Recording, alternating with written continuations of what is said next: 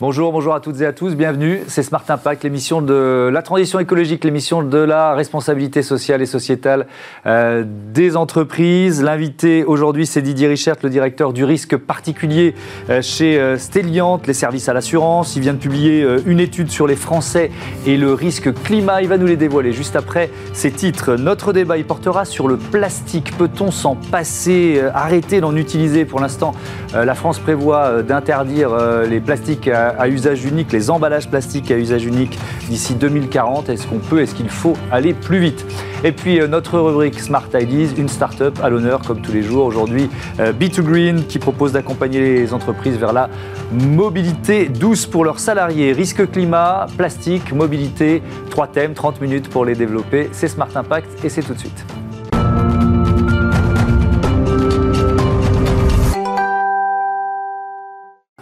Bonjour Didier Richard, bienvenue. Bonjour. Vous êtes le directeur du risque particulier chez euh, Stelliant. Alors, on, on parle de service à l'assurance, ça veut dire quoi? C'est la, la gamme, elle est large. hein. Effectivement, euh, Stellian, c'est le leader français des services à l'assurance.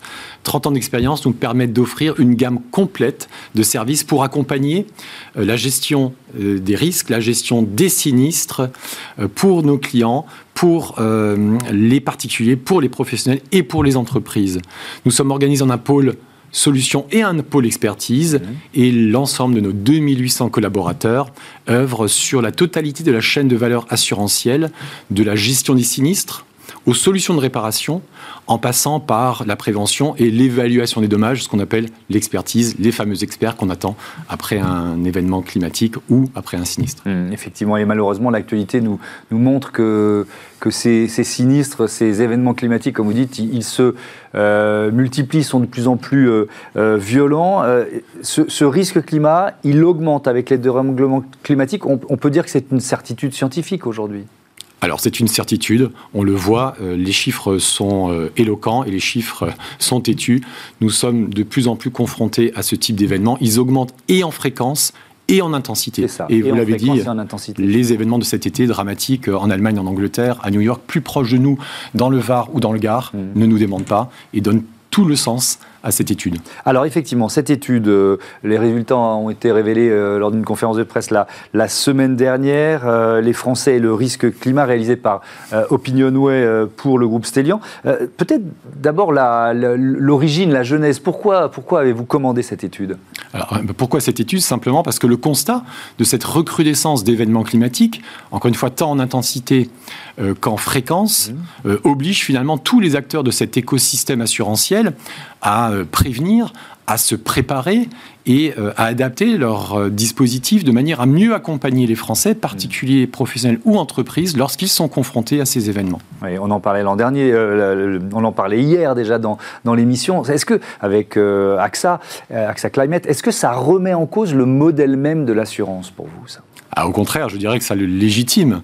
Euh, on Oui, mais alors pardon, je vais poser la question différemment. Parce que si les, les, les événements climatiques euh, dramatiques se multiplient, est-ce que l'assurance peut suivre? Est-ce que le modèle tient? L'assurance doit suivre, l'assurance peut suivre, et nous, euh, au sein du groupe Stellian, justement, nous proposons des solutions pour pouvoir adapter les dispositifs à la réalité d'aujourd'hui et à celle de demain. Quel type de solution? Eh ben, tout simplement des pôles dédiés qui permettent, par exemple, lorsqu'il y a un événement de grande ampleur, d'avoir un dispositif qui permet de mobiliser en grand nombre et en compétences les ressources nécessaires, que ce soit des experts ou que ce soit euh, la partie gestion, parce qu'on l'oublie souvent, elle est très importante. Et notre modèle, nous avons un pôle EGA, événement de grande ampleur, qui a une logique prédictive et qui nous permet en fait d'abord de déclencher le jour d'un événement cette cellule, on mobilise l'ensemble des ressources et on est en capacité de mobiliser près de 40 personnes à très brève échéance pour pouvoir nous rendre, encore une fois, en nombre et en compétences sur les lieux d'un sinistre pour euh, aider euh, et prendre toute notre part dans la chaîne assurelle- assurantielle. Nous sommes les yeux et les oreilles des assureurs et lorsqu'on est capable et en capacité de se déplacer rapidement. Nous sommes aussi capables de faire en sorte que les acomptes soient versés rapidement, ce qui est important aux yeux des, assureurs, ou de prendre les dispositions pour assurer la pérennité de l'entreprise, en tout cas euh, amoindrir les effets en prenant les décisions dès. Dès le départ qui sont pertinentes. Mmh. Alors, quelques, quelques chiffres, quelques euh, pourcentages liés à cette étude, les Français, le risque climat. Les événements climatiques extrêmes au cœur des préoccupations des Français. Près de 9 Français sur 10 expriment leurs inquiétudes au sujet des aléas climatiques extrêmes. 77% des personnes interrogées estiment que ce risque est en hausse ces dernières années. 89% ont le sentiment que cette menace pourrait s'accroître à l'avenir. Et près d'un Français sur deux, on est à 46%, déclarent avoir déjà subi au moins un sinistre lié à de tels événements. Euh, quelles leçons vous en tirez? Est-ce qu'il y a des, éléments dans, ce, dans cette étude qui vous ont euh, peut-être surpris? Alors peut-être que ce qui nous a surpris dans un premier temps, c'est la lucidité finalement dont font preuve les Français au regard de la réalité. Si on prend le premier chiffre que vous avez euh, évoqué, 9 Français sur 10 sont préoccupés mmh. par les événements climatiques. Et si on les met en perspective avec les chiffres de la CCR, la Caisse centrale de réassurance, euh, eh bien on trouve exactement la même logique. 55% des sommes engagées au titre d'une CatNat l'ont été en 2019 au titre des inondations. 35% catastrophe naturelle, effectivement, euh, l'ont été au titre de la garantie inondation. Euh, et 35%, euh, 34%, ça peut varier d'un point d'une année à l'autre, l'ont été au titre des sécheresses. Donc la sécheresse, par exemple, est effectivement un risque qui inquiète de plus en plus les Français. Et on le voit, ce phénomène aussi a une occurrence de plus en plus forte et concerne de plus en plus de Français, car de mmh. plus en plus communes sont reconnues d'année en année en état de catastrophe naturelle. Oui, donc ça c'est un autre indicateur effectivement de ces, de ces catastrophes qui sont de plus en plus nombreuses, de plus en plus euh, intenses. Autre, euh, autre élément euh, de, cette étude, les Français et le risque climat, question prévention et réparation. en cas de sinistre, les Français attendraient principalement de leur assureur une prise en charge des travaux, 70%, un relogement temporaire, 58%. Seuls 24% des personnes interrogées estiment être suffisamment assurées contre le risque climatique. Et pour ce protéger des risques liés à ces catastrophes naturelles. 26% des Français, ça c'est intéressant, seraient prêts à payer leur assurance habitation plus cher, ils accepteraient en moyenne une augmentation de 11% pour couvrir ces risques. Il y a beaucoup d'éléments là que je viens de donner. On va, on va peut-être reprendre le dernier pour commencer. Euh, augmenter les prix, c'est une fatalité face à la multiplication de ces risques? La, multiplication de ces événements, l'ampleur qui est de plus en plus forte de ces événements, forcément, euh, va engendrer des coûts de plus en plus importants. Mmh. Euh, notons aussi que une, probable évolution du régime d'indemnisation des catastrophes naturelles, euh, c'est la loi de 1982 qui existe depuis 39 ans et qui, semble-t-il, va redessiner les contours de la couverture offerte aux Français mmh. via cette loi. C'est une garantie légale, catastrophe naturelle, va également engendrer logiquement, si c'est le cas, euh, une, des, coûts plus importants et donc une augmentation de la prime. Mmh. Mais mettons les choses en perspective. La part catastrophe naturelle euh, des primes d'assurance, elle est pour un particulier de l'ordre d'une vingtaine d'euros par an et de l'ordre de 100 euros pour une entreprise. Au regard des enjeux, si on est sinistré, je pense que si on veut obtenir plus, il faut être prêt à payer un peu plus. Oui, effectivement. Euh, je, reviens sur les premiers chiffres, euh, la, prise en charge des travaux. Le relogement temporaire, 58% qui attendent ça de leur, de leur assureur. Est-ce que c'est euh, un service qui est, qui est, proposé par le secteur assez spontanément ou est-ce que c'est une nouvelle, voilà, une nouvelle possibilité qu'il faut intégrer? Alors, dans le cas de, vos, de votre contrat, de mon contrat, c'est une garantie qui le plus souvent est acquise. Là, il faut bien se rendre compte qu'on est dans une dimension qui est de catastrophe naturelle. Donc deux possibilités, en tout cas deux cas de figure. Le premier, vous êtes dans la logique de catastrophe naturelle. C'est le régime d'indemnisation que j'évoquais tout à l'heure, qui est un régime légal qui intervient. Mhm. Et la plupart du temps, les frais de relogement ne sont pas garantis. Si c'est la tempête qui est une garantie à part que nous avons tous, en règle générale, c'est garanti. Et effectivement, dans cette étude, on voit que c'est une, c'est une attente forte. La modification du régime d'indemnisation que je vous évoquais, qui est actuellement en navette au, niveau du Parlement, c'est entre le Sénat et le Parlement, en tout cas au niveau de la première lecture, de ce qu'on a pu lire, a priori prendrait en charge dans un texte, sous toute réserve bien évidemment du texte final, mmh. euh, ce type de frais. Et donc cette, euh, cette appréhension des Français pourrait être levée au regard de cette évolution euh, légal. Hmm. Est-ce que vous, je parle du secteur hein, de, général de l'assurance, pas seulement de, de Célian, est-ce que vous estimez que vous avez maintenant un rôle pédagogique? Alors la pédagogie est au cœur de notre métier. Nous, travaillons et nos 2800 collaborateurs, hmm.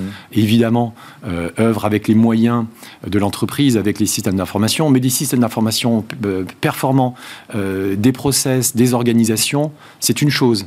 La véritable force d'une entreprise, et c'est le cas de la nôtre, c'est d'avoir des collaborateurs qui soient investis, des hommes et des femmes qui ont la pédagogie au cœur de leurs préoccupations, en plus, je dirais, j'allais dire au-delà, en plus de l'aspect très professionnel, bien évidemment, que nous déployons. Euh, qu'est-ce que vous conseillez euh, aux téléspectateurs de, de, Bismart? Il y a beaucoup de chefs d'entreprise, il y a des cadres, etc. Euh, d'évaluer leurs risques, de réévaluer leurs risques? De leur entreprise, là, je parle. Pas, forcément personnel. Alors effectivement, d'abord, avoir une photographie qui est juste par rapport à leur couverture. La couverture catastrophe naturelle, encore une fois, elle dépend d'une dimension légale. Mmh. Donc interroger son assureur, lui expliquer très précisément où, on est, où, où se situe l'entreprise, en zone inondable, pas inondable, risque sismique, pas de risque sismique, etc. Il faut réellement réaliser un audit complet, exhaustif, holistique de son environnement avec son assureur. C'est son interlocuteur. Il sera à même de pouvoir donner les solutions si une problématique se faisait jour. Hmm. Parce que je rappelle ce chiffre, 24% seulement des personnes que vous avez interrogées pour cette étude estiment être suffisamment assurées contre le risque climatique. Merci euh, Didier Richard d'être venu présenter les résultats de, euh, de cette étude OpinionWay. On parle de nos usages maintenant et si euh, il fallait arrêter tout simplement d'utiliser du plastique. C'est peut-être un peu radical, on va voir.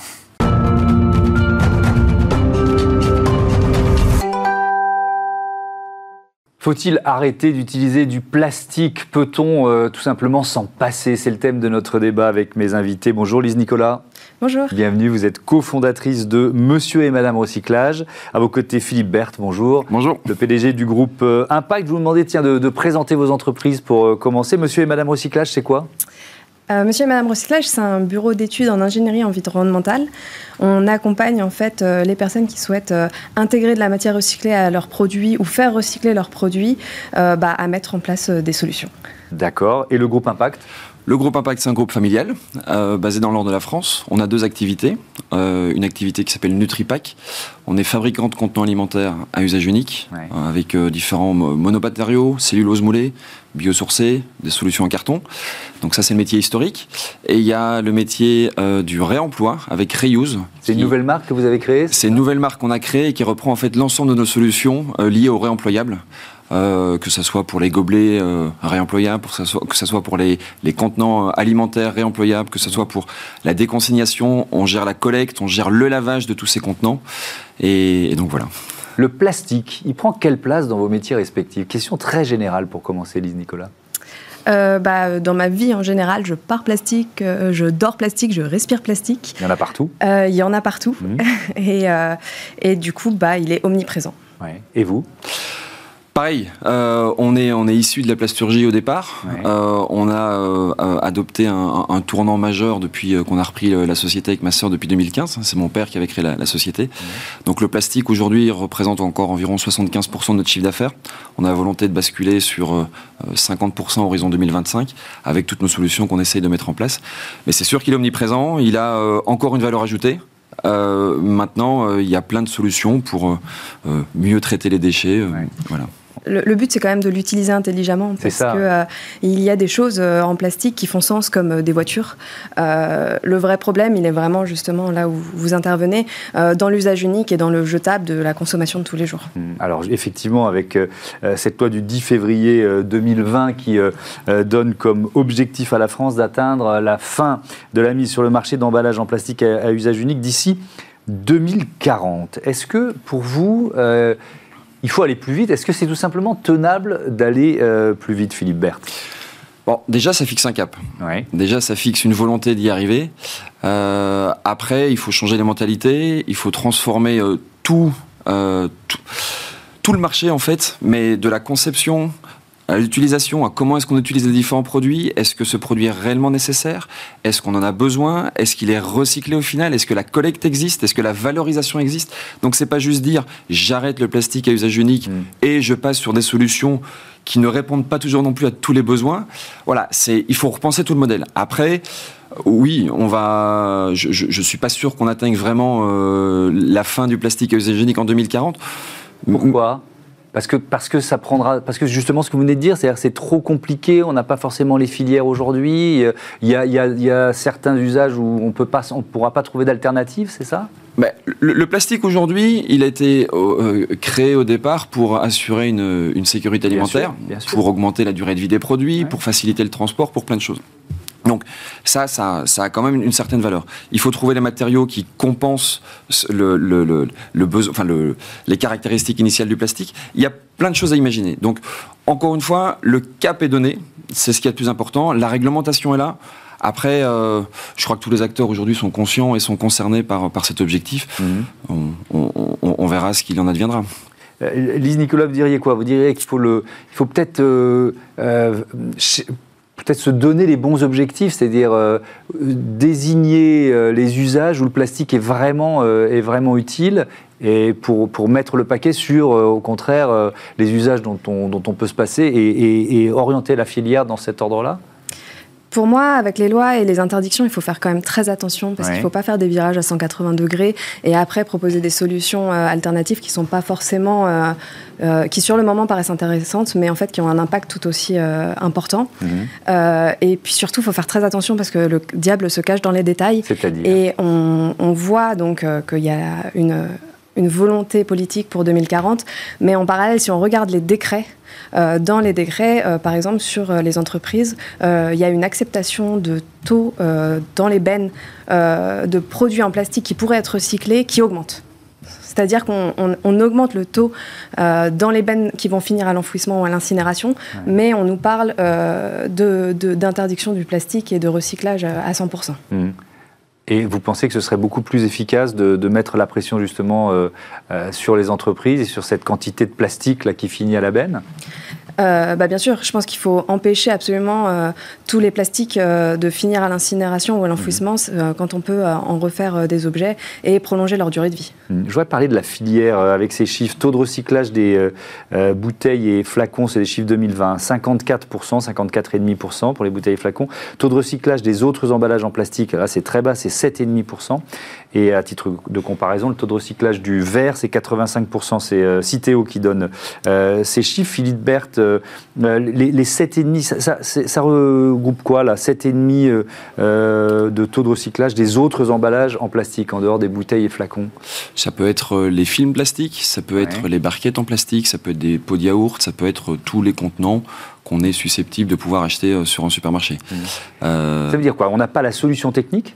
Pour les recycler ou la filière s'est pas encore organisée alors la filière s'organise, il y a eu l'extension de la consigne de tri euh, au niveau du domicile des, Français, euh, qui fait que bah, on a la poubelle jaune maintenant notamment où on peut mettre de plus en plus de choses.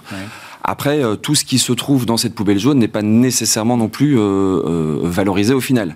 C'est-à-dire que ça, arrive dans les centres. C'est un peu souvent la pression qu'on a à nous. On fait le job, on fait le tri, puis on se dit mais attends, est-ce que, est que le film plastique que j'ai mis, qu'est-ce qu'il va devenir Mais c'est valable pour les contenants compostables, c'est valable pour les contenants carton. Hmm. On croit que parce qu'on dépose un carton dans une poubelle dédiée, le carton va obligatoirement être recyclé. On sait que c'est pas toujours le cas. Est-ce que le carton est souillé? Enfin, il y a plein de sujets. Donc en fait, il faut pas non plus focaliser tout sur le plastique et l'arrêt du plastique. Mhm. Euh, je suis absolument convaincu qu'il faut changer les usages, que le réemploi ce qu'on propose chez Reuse a, un intérêt.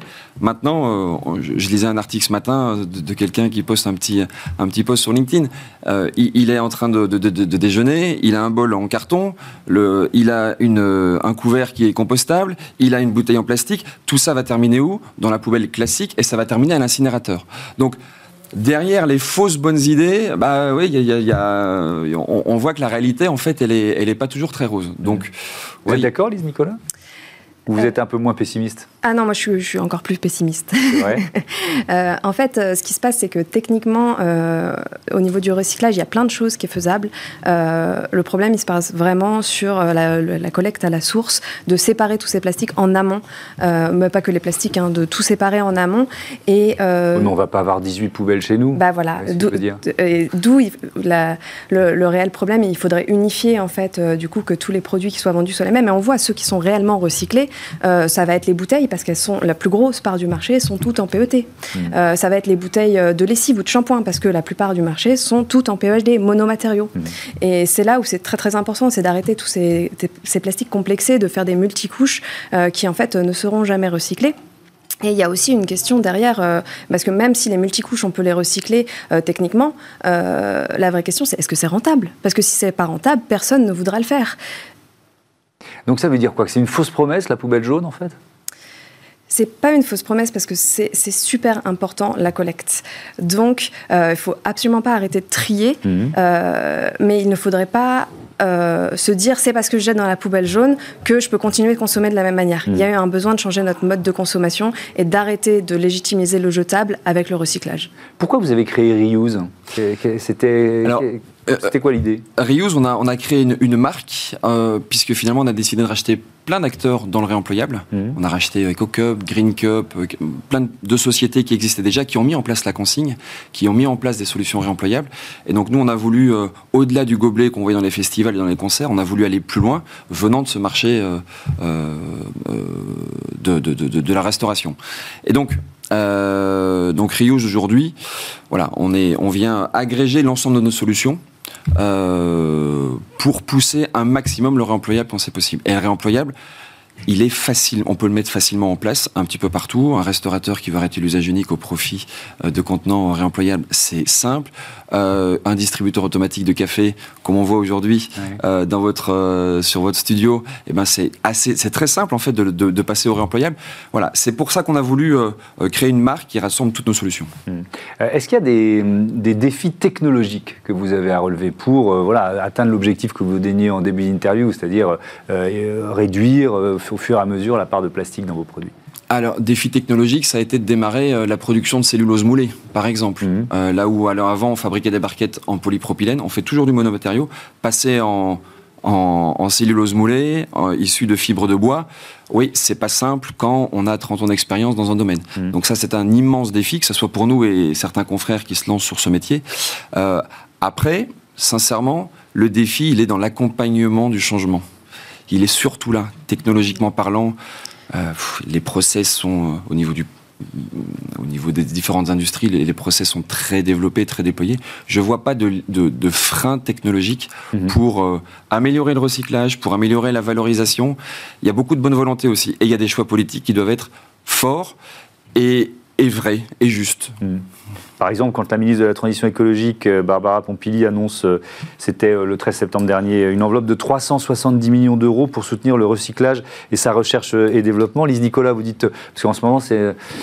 Bon, pardon, mais les, chèques pleuvent, quoi. Donc, on, a, on, a, plutôt l'impression que ça parle en milliards. Est-ce que 370 millions d'euros, vous dites, c'est à la hauteur de l'ambition et à la hauteur du défi 2040 pour les plastiques à, usage unique?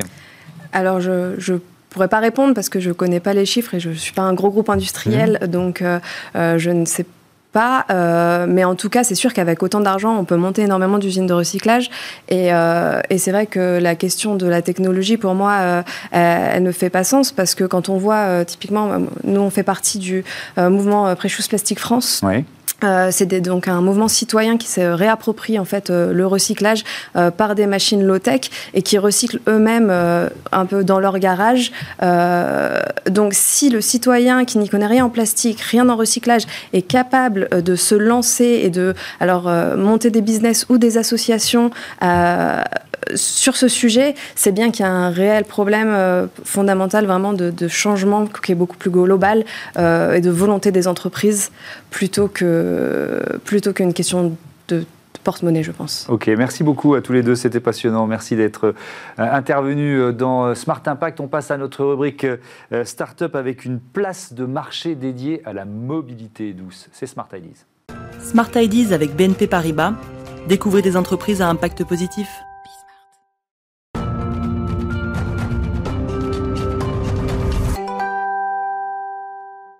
Smart Ideas, une start-up à l'honneur comme tous les jours. Aujourd'hui, je vous présente B2Green avec son cofondateur Antoine Duteil. Bonjour. Bonjour. Bienvenue. Vous l'avez créé euh, en mars 2020 avec Adrien Martin. Quelle idée, quelle ambition?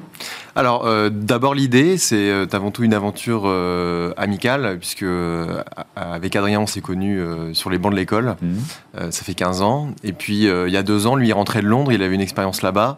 Et il m'a dit Tiens, c'est dingue, ça fait deux ans que je viens au travail à vélo. Ce vélo, c'est le mien, mais il a été cofinancé par mon entreprise.